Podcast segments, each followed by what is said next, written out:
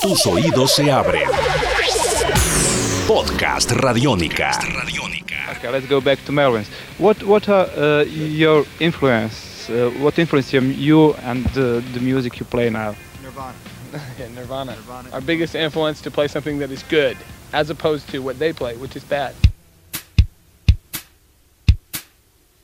En esta nueva entrega este podcast en el que estamos recorriendo y pasando las páginas de uno de los diarios de Kurt Cobain, me encontré con lo que pareciera ser un artículo de opinión referente a The Melvins, pero también puede haber sido algo que simplemente escribió de manera informal. Lo que pasa es que este texto no está escrito a mano alzada, sino en máquina de escribir, lo cual pues llama obviamente la atención porque hasta el momento todo ha sido escrito a mano. Pensé que podría ser un artículo porque en la página siguiente a este texto hay una serie de preguntas que se supone las hizo para una entrevista con su banda, pues favorita, para The Melvins. Entonces uno se encuentra preguntas que, mm, aparte de que son bien simpáticas, él de antemano responde lo que les diría, imaginándose además también de antemano las respuestas de ellos. Entonces, por ejemplo, escribió, bueno, ¿cuál es su banda favorita? Y abajo escribió, ¿quién? No, ¿en serio? O también tenía escrita una pregunta en la que les decía si su estilo, o les preguntaba si su estilo musical iba a cambiar de alguna forma, o si sus fanáticos podían esperar el mismo producto siempre por parte de The Melvins, a lo que más abajo él, Kurt Cobain, escribió,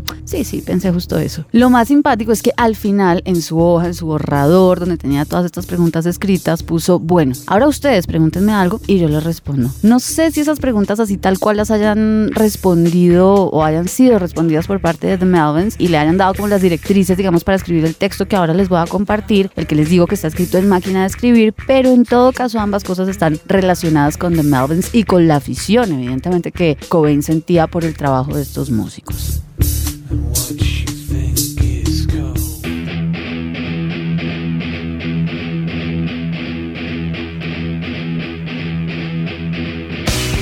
Entonces él empieza el texto hablando sobre cómo las palabras apestan. Y lo dice porque siente que todo ya estaba dicho, que no hay nada nuevo que nadie pueda aportar.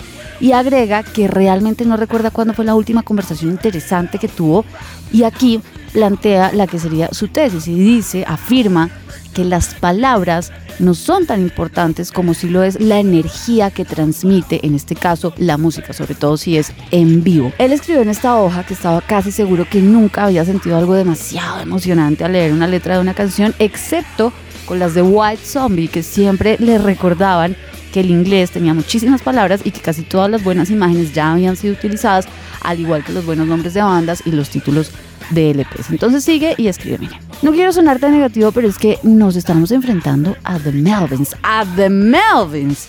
En un solo concierto de ellos es muy probable que no se entienda ni media palabra, pero lo que sí es irrefutable es que se siente, se percibe inevitablemente la energía, la energía además negativa, de furia, él, pone él ponía que la música es energía, un estado, muchas atmósferas, es sentimiento. Y The Melvins siempre han sido y seguirán siendo, según Kurt Cobain y lo que escribe acá, los reyes de las emociones.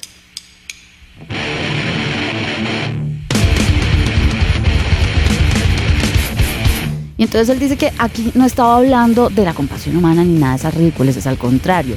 Ellos, The Melvins, saben recordarnos de una manera muy realista cómo es que absolutamente todos los días nuestras vidas las vivimos sumergidos en la violencia. Hay que aclarar, decía Kurt Cobain, escribió Kurt Cobain, que siempre hay un momento y un espacio para este tipo de música. Si lo que quieren ustedes es ir y relajarse con rock de lo más primario y simple, entonces vayan a ver a una bendita banda de un bar cualquiera.